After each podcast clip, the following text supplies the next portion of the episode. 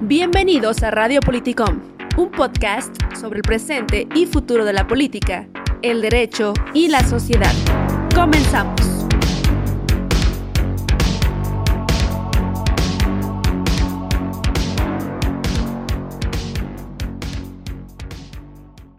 Buen día amigos y amigas. El día de hoy vamos a enlazarnos hasta España porque vamos a platicar con el asesor y estudioso de la tecnopolítica y comunicación, Ramón Ramón, cabiendo aclarar que la segunda palabra Ramón es su apellido. Eh, y pues desde hace más de 20 años Ramón es eh, especialista en estos temas y muchos más. Y pues bueno, ¿cómo estás Ramón? Eh, te saludo hasta España. ¿Cómo estás Alondra? Buen día. Muy buenos días, saludos Gustavo y Alondra. Muy bien, pues bueno, la pregunta inicial es, Ramón, pues bueno, como sabemos, eh, el mundo está cambiando, hay elecciones en muchas partes del planeta, eh, han sucedido cosas en Estados Unidos, en Venezuela, en México, y pues suena mucho este término de la polarización. Escuchamos polarización por aquí, polarización por allá, académicos, opinólogos, periodistas, eh, de todo. Ramón, Ramón, ¿qué debemos entender por polarización política? Pues la definición más formal de polarización política es cuando, tanto a nivel social o dentro de un propio partido político, se huye del centro, del consenso y se lleva a posturas extremas. Esa es la polarización, tanto a nivel social como muchas veces la polarización se produce dentro de los propios partidos políticos, ¿no? Muy bien, entonces es como, como ir a los extremos, podría decirse así, ¿verdad? Así es, así es, es llevar a los extremos posiciones políticas ideológicas. Y insisto, ¿no? Porque es importante. No solo es a nivel social, sino a nivel de partido. Lo vimos, por ejemplo, en las internas o primarias de los demócratas durante estos últimos dos procesos electorales, ¿no? Entre Bernie Sanders y Hillary o incluso después con Biden, ¿no? Gracias, Ramón. Ramón, como lo menciona Gus, tienes una larga trayectoria, pero además experiencias de asesorías electorales y políticas en varios países. Por eso quiero preguntarte en tu experiencia sobre este tema de polarización del que estamos hablando hoy. ¿Crees que la polarización política es una herramienta para ganar elecciones y controlar, controlar la opinión pública? Pues me temo que sí. Si eres de los que generas esa polarización y muchos consultores y muchos políticos así lo llevan, pues tiene una ventaja porque eres capaz de recoger, recopilar una importante cantidad de votantes. El problema es que, el problema es que muchas veces esa polarización nos lleva a hechos tan desafortunados como los que hemos visto no hace mucho en Estados Unidos o en otros muchos países. Yo cuando escucho hablar de polarización siempre cuento la anécdota que nos pasó en las elecciones presidenciales de Costa Rica el 2018 Tuve la fortuna de trabajar en la campaña presidencial de uno de los candidatos desde finales de 2017 y además he vivido durante varios años en Costa Rica y conozco, creo que conozco bastante bien la sociedad costarricense o TICA, que es una sociedad que se caracteriza por no buscar conflictos. Se autocataloga como la Suiza de Centroamérica por la neutralidad. Es gente que además no solo no es conflictiva, sino que yo digo que la propia sociedad está constituida o construida para expulsar a aquellas personas que son más eh, inquietas o más reivindicativas, porque huyen del conflicto.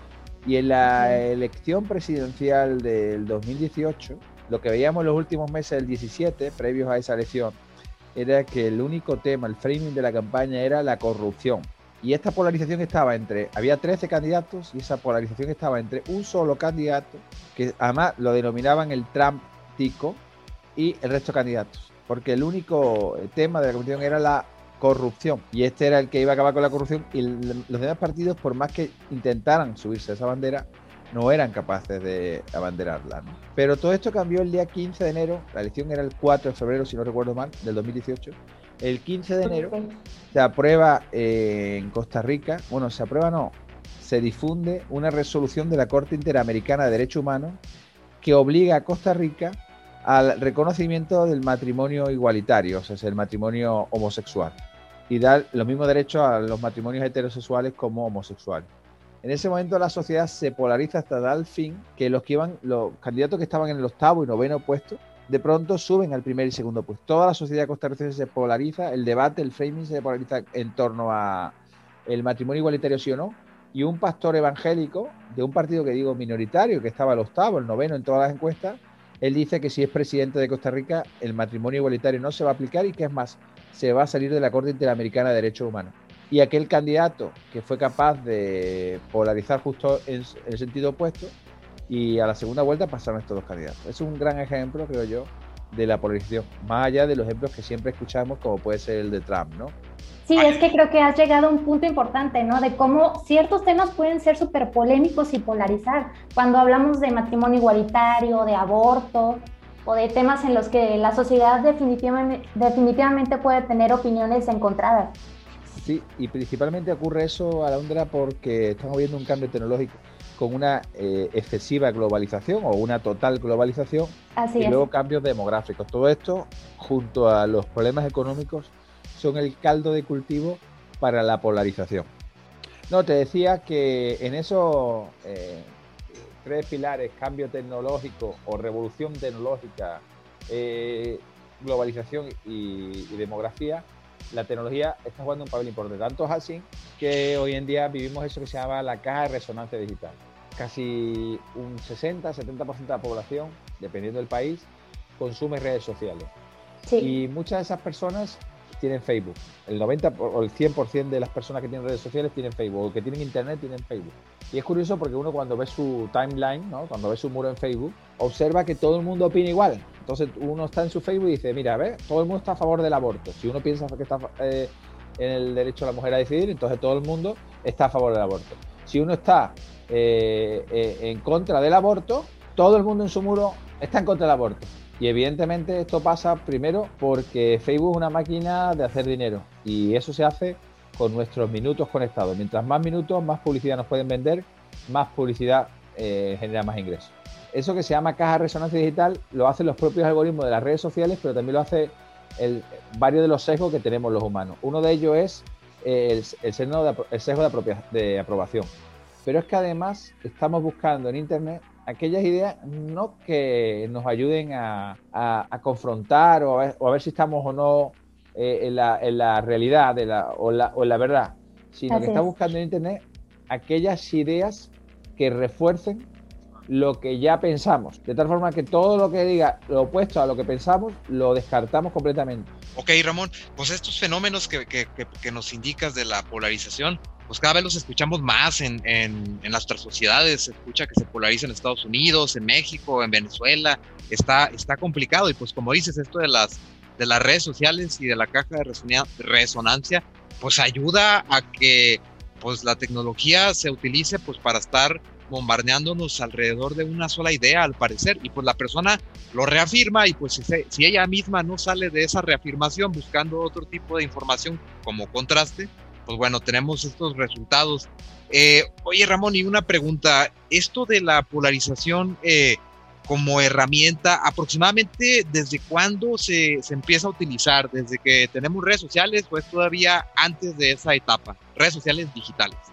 Mira, yo sinceramente no sabría cuándo se comenzó a usar, pero sí que es un recurso político de siempre. Vamos, no hace falta irse a, los principios de, la propia humanidad, pero fíjate, yo creo que un ejemplo puede ser la Inquisición, ¿no? La Santa Inquisición en España o en Europa, cuando quien no te cae bien lo, lo, catalogabas de hereje y, y, era todos contra los herejes, ¿no? O la propia eh, religión y todo lo demás que ha ido surgiendo en torno a eres, o eres de los míos o estás en contra mía. Es un recurso que se ha usado durante toda la historia de la humanidad, pero que se ve mucho más usado en el día a día de pequeñas campañas o medianas campañas desde el momento en que hay una incidencia importante de la economía. Hay un, hay un documental que os invitaría a, ver de dos capítulos del programa Salvados, un programa de investigación de España de una cadena de televisión, pero que Netflix ya compró. Eh, esto, este documental que se llama Hijos de la Ira, que hace una comparación de Trump y de Le Pen eh, que es la ultraderecha francesa, en el que pareciera que están hablando de las mismas personas, pero unos son estadounidenses, de las zonas deprimidas, todas las zonas que hablamos siempre de, de ¿cómo se llama? El triángulo ese del óxido, de la zona de los automóviles, Detroit, toda esa zona, y la Francia rural, en ambos casos es, siempre hay un invasor que les quita su trabajo y que les quita todo lo que ellos tenían y que les correspondía por derecho propio. ¿no? Sí. Se repite constantemente, ¿no? Sí, pues yo, también quiero hacerles una recomendación, ahorita que Ramón entró, a ver una película que se llama The Hater.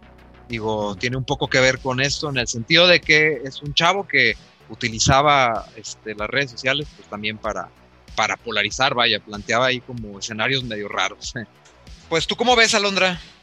Yo creo que como ya vimos, eh, se utiliza más ya las redes sociales para polarizar, ¿no? Nos damos cuenta de que ya es un tema de redes sociales, pero quisiéramos preguntarte, preguntarte, Ramón, ¿por qué crees que un político en el tema electoral podría utilizar la polarización como herramienta? ¿Qué ventajas tendría o qué gana con hacer eso? Bueno, lo primero es el conocimiento, pero si eres un candidato que no estás, eh, no estás en la liza por la victoria, cuando polarizas, si logras que los demás candidatos hablen de ti, haces que te den visibilidad en ese momento y por tanto llegas al electorado. Hay una máxima en comunicación política. Para que te voten, antes tienen que confiar en ti. Para que confíen en ti, te tienen que conocer. Sin conocimiento no hay, no hay conocimiento, sin conocimiento no hay confianza y sin confianza no hay voto. Por lo tanto, una gran eh, estrategia a la hora de hacerte que te conozcan es justamente eso, es decir, polarizando. Por otro lado, y no menos importante, eh, si estamos despuntando y polarizamos, podemos hacer que eh, la mitad del voto se venga a nosotros y el otro, la otra mitad del voto se divida entre diferentes candidatos. Okay. Claro, pero yo creo que también se necesita como mucha perspicacia, ¿no? Para poder lograrlo de forma, de la forma que tú quieres. Bueno, yo no creo que sea perspicacia. Yo creo que es un tema de método de investigación. Ah, Porque en campaña en la que trabajamos siempre hablamos de que mediante la investigación y el método logramos campañas eficaces. Lo contrario es lo que ocurre en muchas campañas, que es improvisación y o mucha ocurrencia. Que puede llamarse también perspicacia, perdona que te lo diga así. sí. Oye Ramón, ¿y cómo podríamos identificar ahora que ya se vienen elecciones este un discurso polarizador? Digo, ¿cuáles serían los, los principales rasgos? Pues un discurso que abandona el consenso, que abandona la centralidad y que busca, eh, lo primero, eh, llevar las posturas al extremo y dos, hace un uso muy excesivo del storytelling, en el sentido de que convierte a la sociedad en esclava de una solución y de un vengador o un valedor o valiente que es ese candidato, ¿no? candidato. ¿Crees que en estos momentos la polarización es muy común? ¿Crees que ya eh, podría decirse que que nos encontramos con mucha polarización, tanto en el momento de gobernar como en las elecciones? Bueno, lo estamos viendo, ¿no? En México, por ejemplo, con la 4T, cómo se ha polarizado todos contra Morena, ¿no? Entre comillas. Sí. Y, tanto en la elección previa del 2018 como hoy en día, ¿no? Y cómo constantemente desde la, desde la propia comunicación institucional se plantea esa polarización. Ok. Oye, Ramón, entonces las personas eh, ¿cómo podríamos llamarlas? ¿Moderadas o, de centro? ¿Qué pasa con ellos? Digo, ya, ya no, ya se va a perder este, este asunto. Si tú quieres ir a una campaña, pues ya no, ya no vas a poder llegar con, con una postura central. Digo, ¿sería poco ganador o cómo ves tú? Es que va a depender mucho, mucho de eh, el timing de la elección. Acordaros también que política es elegir el momento, es el tiempo. Por lo tanto, va a depender mucho del timing y también va a depender mucho del framing, o sea, del contexto en el que se esté desarrollando esa campaña. Yo digo que al final, hasta no hace mucho, lo que buscábamos siempre es la centralidad, aquellos temas que generan consenso y que no encuentran de ninguna manera eh, oposición. Hay campañas en las que nos centramos dos, tres, cinco mensajes, lo normal dos, tres mensajes que buscan la centralidad o el consenso, o sea, aquellos temas que no vas a encontrar a nadie que esté oponiéndose. Por ejemplo, la corrupción. Tú nunca vas a escuchar a un político que diga que está en contra de, digo, que está a favor de la corrupción, o la propia sociedad. Son temas que generan eh, centralidad. Un tema que es opuesto y que genera esa polarización, y lo hablábamos al principio, es el aborto, ¿no? Sí. O el matrimonio igualitario. Es más, lo hablaba al principio, ¿no? Yo cuando algún cliente me llama y me dice que quiere hacer una campaña distinta y que quiere hacer una campaña con la metodología que nosotros hacemos y que está abierto además a escuchar a la ciudadanía y que la campaña va a ser incluyente y que va a, ser completamente abierta a las propuestas de la ciudadanía, siempre le hago la misma pregunta, tanto sea de izquierda como de derecha. Si es de izquierda, le digo, oye, y si sacamos que eh, lanzamos una campaña en la que la gente pueda opinar sobre el programa, la plataforma electoral y la gente dice que está a favor del aborto, ¿qué pasa? No, no, no. El derecho a la mujer está por encima de cualquier otra cosa y yo no permitiría de ninguna forma que en nuestro programa electoral llevemos que criminalicemos eh, eh, a la mujer y al aborto. Ok, entonces no está de acuerdo con todo, ¿no? Y, viceversa, si es alguien conservadora, le digo, oye, y si sale que las mujeres tienen el derecho a decidir, ¿qué pasa? No, no, la mujer no, porque esto es un crimen, porque al final el feto es una vida y toda la historia. Por lo tanto, son temas que polarizan lo opuesto a la centralidad. Y es que creo que, como lo mencionas, se puede lograr este, con métodos y con acciones bien estudiadas, lo que sea, ¿no? ¿Por qué tú crees que es importante que los políticos estén bien asesorados y que tengan planeado cada paso que van a dar? Bueno, eh, sin estrategia, como insisto, sin estrategia lo que hay es improvisación y ocurrencia. Las campañas son de cada vez son más corto tiempo y de más intensidad, porque acordaros que es la emoción la que mueve a, las personas. Aunque usted, las elecciones siempre son cuestiones de emoción.